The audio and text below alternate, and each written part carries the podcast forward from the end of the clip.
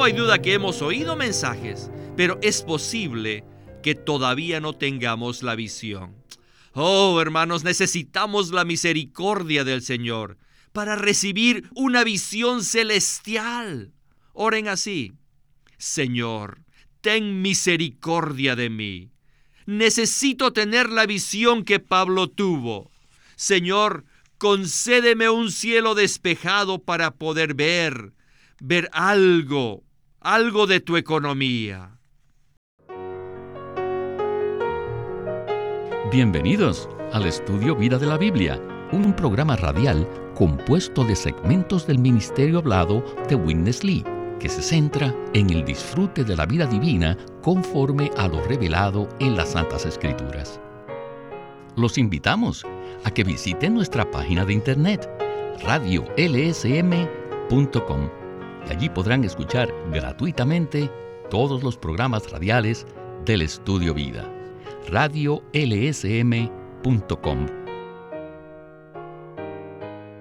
Pablo confrontó sabiamente la difícil situación que existía en la iglesia en Corinto. Primero, reveló que los problemas se debían a la carencia del crecimiento en la vida divina. A pesar de que los corintios habían recibido los dones iniciales de la vida divina y el Espíritu Santo, aún eran niños en Cristo. Luego, les reveló la progresión maravillosa en la economía de Dios. O sea, los creyentes son plantas que deben crecer en la labranza de Dios con la meta de ser edificados. Finalmente, Pablo les reveló que este edificio es la morada de Dios, su templo. Ahora, por la misericordia de Dios, ¿hemos visto esta revelación? ¿O será que somos iguales a los corintios, niños en Cristo, bebés? satisfechos de permanecer en nuestra niñez espiritual y en nuestras preferencias personales y culturales. Bueno, pues de esto es que trata el estudio vida de Primera de Corintios con Winnesley, el cual se titula Se necesita crecer en vida, parte 2. Y para darnos los comentarios nos acompaña Antonio Hernández. Saludos Antonio, bienvenido una vez más. Estoy muy, muy contento de estar aquí nuevamente. Primera de Corintios es un libro muy especial. Esta epístola nos revela que podemos ser tres clases de personas. Número uno, podemos ser personas carnales o de la carne, regidas por la naturaleza de la carne. También podemos ser personas anímicas, aquellas que siguen la dirección del alma de la vida natural. Y finalmente, también podemos ser personas espirituales que viven en el Espíritu bajo la dirección del Espíritu Santo.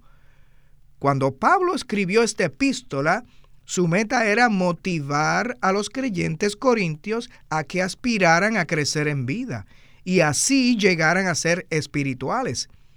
Una persona espiritual es una que está dominada, guiada y controlada por el Espíritu Divino que mora en su espíritu humano. Esta es la clase de personas que debemos ser, con el propósito de edificar el edificio de Dios, la iglesia, el cuerpo de Cristo, que tendrá su consumación en la nueva Jerusalén. Pablo identificó una gran cantidad de problemas en la iglesia en Corinto, pero de manera maravillosa, él les buscó solución trayendo a los creyentes corintios de regreso a Cristo y su cruz, la cual es la única solución a todos los problemas. Y en el capítulo 3, Pablo habla sobre la iglesia, usando diferentes expresiones. ¿Nos podría usted dar un breve resumen de estas descripciones de la iglesia?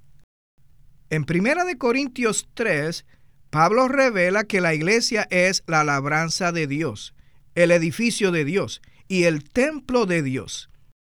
El hecho de que seamos la labranza indica que debemos crecer en Cristo como nuestro elemento de vida. Y este crecimiento tiene como meta producir materiales para el edificio de Dios, que es el templo de Dios, su morada. Al crecer en vida, seremos transformados en materiales preciosos como oro, plata y piedras preciosas, para que seamos los constituyentes del edificio de Dios, el templo de Dios. Este no es un edificio físico, sino uno orgánico, viviente, el cual es el cuerpo de Cristo. Y este cuerpo de Cristo llegará a consumar en la nueva Jerusalén. Aleluya. Esta es una visión maravillosa. Esta visión debe guiarnos y regirnos en nuestra vida cristiana y en nuestra vida de iglesia. Bien, cuando hablamos de Primera de Corintios, inmediatamente muchas personas piensan en los dones mencionados en los capítulos 12 y 14. En la primera sección con Winnesley veremos que en este libro se presentan tres categorías de dones. En el capítulo 1 vemos los dones iniciales, que son la vida divina y el Espíritu Santo. Además, se presentan los dones milagrosos y los dones de madurez. Como introducción a esta sección, nos gustaría que usted leyera 1 de Corintios 3 del 1 al 15. ¿Qué le parece? Claro. Primera de Corintios 3 del 1 al 5 dice de esta manera, Y yo, hermanos, no pude hablaros como hombres espirituales, sino como a carne, como a niños en Cristo. Os di a beber leche y no alimento sólido, porque aún no erais capaces de recibirlo. Pero ni siquiera sois capaces ahora, porque todavía sois carnales pues habiendo entre vosotros celos y contiendas, no sois carnales y andáis según lo humano. Porque diciendo el uno, yo soy de Pablo, y el otro, yo soy de Apolos, ¿no sois hombres de la carne? ¿Qué pues es Apolos? ¿Y qué es Pablo? Muy bien. Comencemos pues el estudio vida con Winnesley. In this book, you have uh, three kinds of gifts. En este libro tenemos tres clases de dones. The initial gift in chapter 1. Los dones iniciales en el capítulo 1. Then in chapters 12, Después, en los capítulos 12 y 14, tenemos los dones milagrosos, tales como el hablar en lenguas, el hacer milagros, las sanidades. Y después tenemos los dones de madurez. Estos son otra categoría de dones, los de madurez, entre los cuales figura el profetizar. Profetizar es superior a hablar en lenguas, porque las lenguas no edifican la iglesia, mientras que la profecía sí. Todos debemos procurar los dones que edifican la iglesia, especialmente el de profetizar. Si deseamos profetizar para edificar la iglesia, debemos experimentar la vida divina. Si no tenemos esta experiencia basada en la vida, y si no experimentamos debidamente la vida divina, no podremos profetizar, y como resultado no edificaremos la iglesia. El don de profetizar del que habla Primera de Corintios es diferente del que comúnmente se practica hoy. Por ejemplo, hace algunos años, alguien profetizó que un gran terremoto destruiría la ciudad de Los Ángeles. Pero en Primera de Corintios, profetizar equivale a hablar por Cristo y también emitirlo al hablar. Si deseamos profetizar, es necesario que primeramente experimentemos a Cristo y sólo así podremos ministrarlo a la iglesia. Los creyentes en Corinto carecían de los dones de madurez. En particular, les faltaba el don de emitir a Cristo por el hablar, el cual suministra a la iglesia y la edifica. Los corintios habían recibido los dones iniciales, pero pocos de ellos habían crecido en vida. Los corintios no carecían ni de los dones iniciales ni de los dones milagrosos. Sin embargo, eran niños en Cristo, o sea, carnales y no tenían los dones de madurez. ¿Qué nos puede usted decir al respecto? Cuando nosotros recibimos al Señor Jesús como nuestro Salvador, lo recibimos como vida eterna y como el Espíritu. Estos son los dones iniciales. Todos los creyentes genuinos de Cristo poseen estos dones.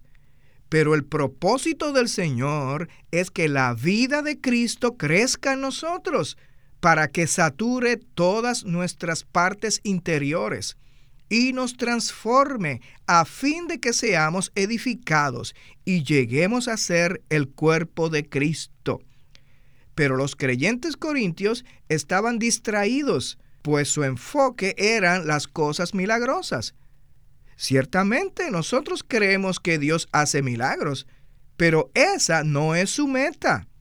Por eso el enfoque de Pablo en esta epístola no son los dones milagrosos, como el hablar en lenguas o la sanidad, sino los dones de madurez, como el de profetizar, que sí edifica la iglesia. Cuando hablamos de profetizar, nos referimos a hablar por el Señor y proclamarlo, infundiéndolo en los demás.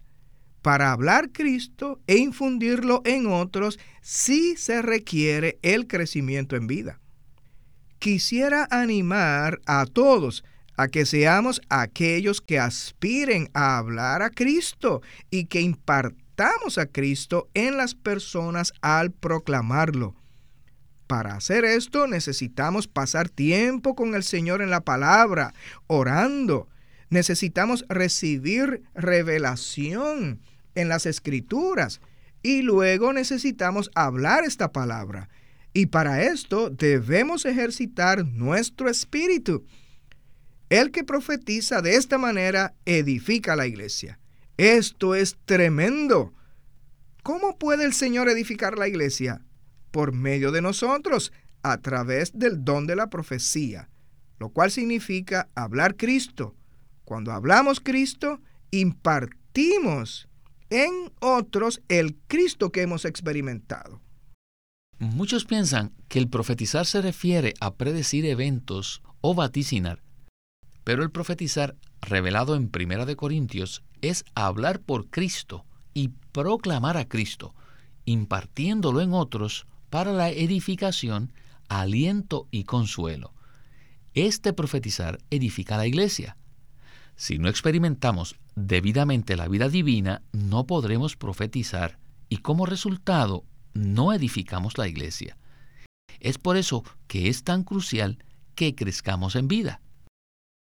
En la próxima sección, Winnesley hablará de nuevo acerca de ser niños en Cristo, que era la condición de la iglesia en Corinto. En esta sección, él nos presentará tres señales que nos indican la infancia en un creyente. Adelante. Los creyentes corintios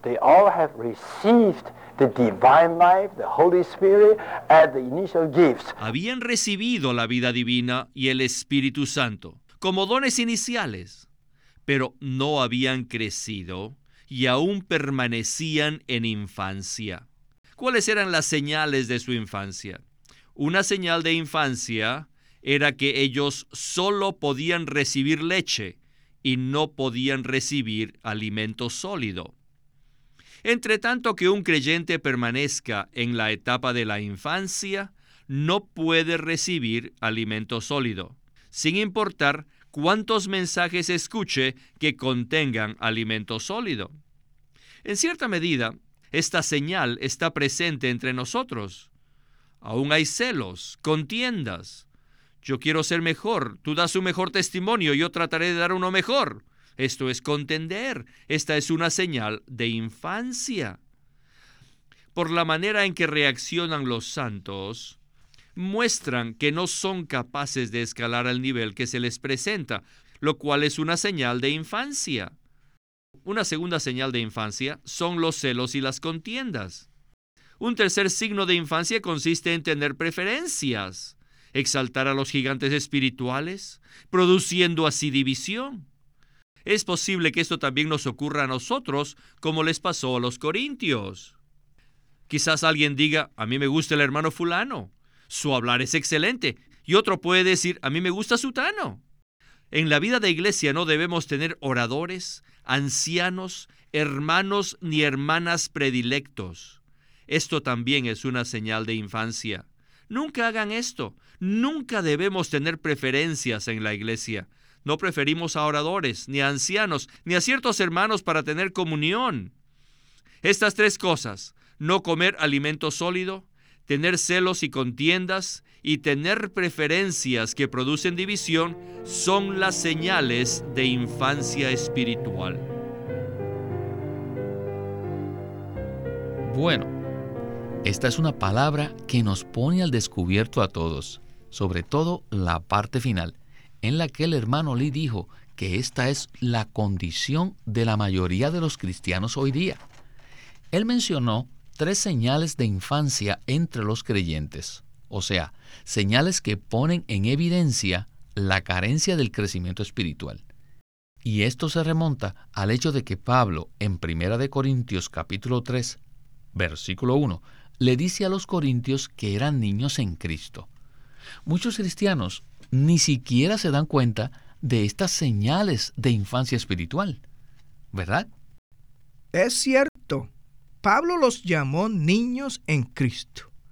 Así que en la presencia del Señor, nosotros también necesitamos aplicar esta palabra para ver nuestra verdadera condición. Hemos sido regenerados y Cristo vive en nosotros, pero no queremos permanecer como niños en un estado de infancia espiritual. En Mateo 13, Jesús habla del sembrador que salió a sembrar, quien en realidad es el Señor Jesús que se sembró a sí mismo como semilla de vida en nosotros. Esa semilla necesita crecer en nosotros, pero cada corazón tiene una diferente condición. Mateo menciona diferentes tipos de tierra pero voy a mencionar solo aquella tierra que tiene piedras, debido a que esta clase de corazón, esta tierra tenía pedregales, la semilla no pudo establecerse y se marchitó. En nuestra vida cristiana debemos desarrollar raíces para poder crecer. Ahora, ¿de dónde proviene nuestro crecimiento en vida? Proviene de nuestro tiempo personal con el Señor nuestro tiempo íntimo, privado con nuestro amado. Todos necesitamos tener este tiempo personal y secreto con el Señor, en el cual leemos la palabra, oramos y lo disfrutamos de una manera íntima, privada, personal. De esa manera se desarrollan nuestras raíces espirituales. Y cuando salga el sol, que son las pruebas, no nos quemará, sino que esto nos ayuda a crecer. Esto significa que cada día tomamos la palabra como nuestra comida espiritual. Por otro lado, también necesitamos recibir el riego por medio de tener comunión en el Espíritu unos con otros en la palabra. Así seremos regados. Mencionamos al inicio de este programa la progresión de los creyentes en la economía de Dios, de plantas hasta llegar a ser el edificio, y finalmente la consumación de este edificio, que es la morada de Dios. En 1 Corintios 3:16 dice, ¿no sabéis que sois templo de Dios y que el Espíritu de Dios mora en vosotros? Teniendo estos versículos como base, veremos en la porción final el desarrollo de esta progresión. Vayamos a la misma. La iglesia es la labranza de Dios y el edificio de Dios. La expresión labranza de Dios se refiere principalmente al crecimiento en vida mientras que el edificio, el templo, se refiere a la meta que Dios tiene en su propósito eterno. Así que la iglesia es la labranza que produce los materiales a fin de que Dios cumpla su meta, que es tener el edificio. El hecho de que seamos el edificio de Dios significa que ya no estamos divididos ni estamos esparcidos. Según el contexto de estos capítulos, el edificio es contrario a la división. Pablo sabía que las preferencias habían dividido a los creyentes de Corinto. Unos decían que eran de Pablo, otros de Cefas, otros de Apolos y otros de Cristo, lo cual indica que los creyentes habían sido esparcidos, no estaban ni siquiera amontonados, mucho menos edificados como templo de Dios. Repito, el deseo de Dios es tener un edificio. Esta es su meta. Primero, Él quiere la labranza para cultivar a Cristo y luego Él desea el edificio.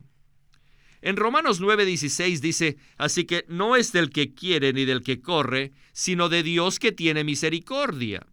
Necesitamos la misericordia del Señor para poder tener esta visión. Necesitamos ver cuánto vivimos en nuestra cultura, en nuestra tradición y religión. Tenemos que darnos cuenta de que seguimos viviendo en muchas cosas que no son Cristo y que en realidad aún no lo vivimos a Él día tras día. No hay duda que hemos oído mensajes, pero es posible que todavía no tengamos la visión. Oh, hermanos, necesitamos la misericordia del Señor para recibir una visión celestial.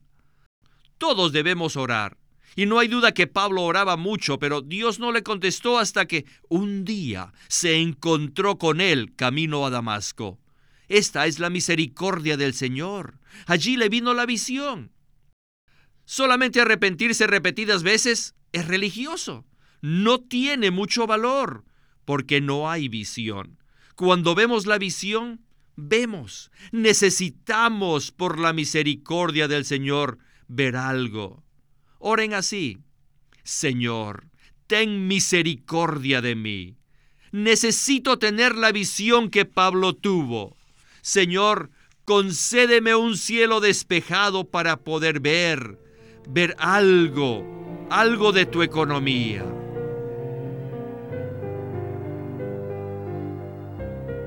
No puedo más que decir amén a esta palabra, pues toda la Biblia nos revela una visión de la economía de Dios, en la cual hay una meta muy definida, y esta meta es el edificio de Dios. Debemos entonces buscar la misericordia del Señor para que Él nos muestre esta visión y cambie nuestro vivir de manera profunda. Realmente necesitamos la misericordia del Señor. En muchas áreas todavía vivimos conforme a nuestra cultura, a nuestra tradición y religión, y como no vemos la economía de Dios, no vivimos a Cristo.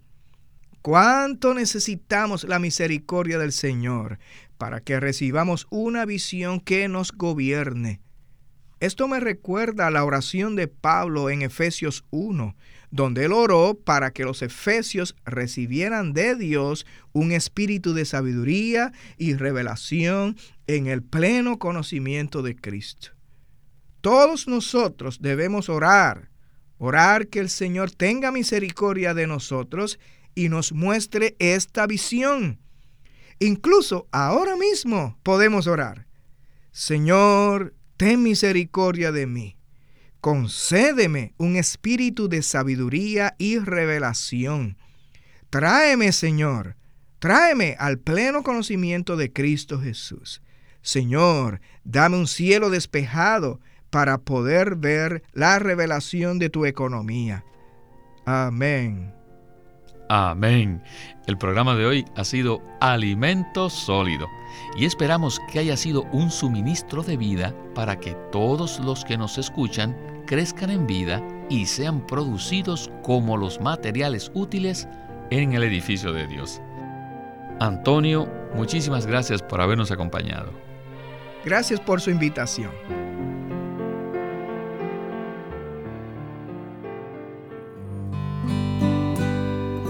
Living Stream Ministry es una casa publicadora de los libros de Watchman Nee y Witness Lee. Y queremos decirles que entre ellos hay uno titulado El Ministerio de Oración de la Iglesia, escrito por Watchman Nee.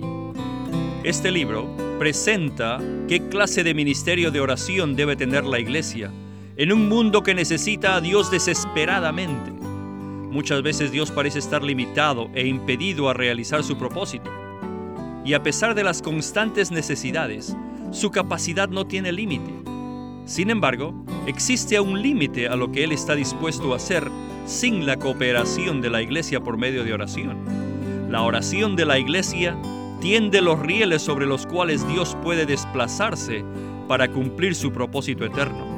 En el ministerio de oración de la iglesia, Watchman Nee presenta los principios bíblicos relacionados con la clase de oración que ata en la tierra lo que es atado en el cielo y desata lo que se desata en el cielo. Mediante la oración de la iglesia, todo límite y todo estorbo al cumplimiento de la voluntad de Dios puede ser eliminado. Si usted desea conocer más del ministerio de oración de la iglesia, llámenos al 1-800-810-1149 para darle más información de cómo obtener este libro o simplemente búsquenlo o pídalo a su librería cristiana más cercana. Esperamos que todos puedan leer este libro llamado El Ministerio de Oración de la Iglesia para que el propósito de Dios en la tierra pueda ser cumplido. El Ministerio de Oración de la Iglesia, escrito por Watchman Nee. Queremos animarlos a que visiten nuestra página de internet libroslsm.com. Allí encontrarán los libros impresos del Ministerio de Watchman Nee y Witness Lee, la Santa Biblia versión recobro con sus notas explicativas y también encontrarán folletos, himnos y libros en formato electrónico. Por favor, visiten nuestra página de internet libroslsm.com. Una vez más, libroslsm.com. O llámenos a nuestro teléfono gratuito 1-800-810-1149. Además, si desean, pueden comunicarse con nosotros enviándonos un correo electrónico a estudiovida.lsm.org. El estudio vida de Primera de Corintios por Witness Lee. La epístola de Pablo a los Corintios presenta a Cristo y su cruz como la solución a todos los problemas que hay en la iglesia y nadie lo presenta tan magistralmente como el estudio vida de Primera de Corintios de Witness Lee. Ciertamente este estudio es muy profundo y presenta los detalles de la epístola a los Corintios de una forma muy preciosa para que ustedes puedan entender el contenido y la esencia de todo lo que Pablo les escribió a los Corintios en su primera epístola. Y pueden conseguirlo en su librería cristiana o llamándonos al 1-800-810-1149 para obtener información de cómo obtener el estudio vida de Primera de Corintios escrito por Witness Lee.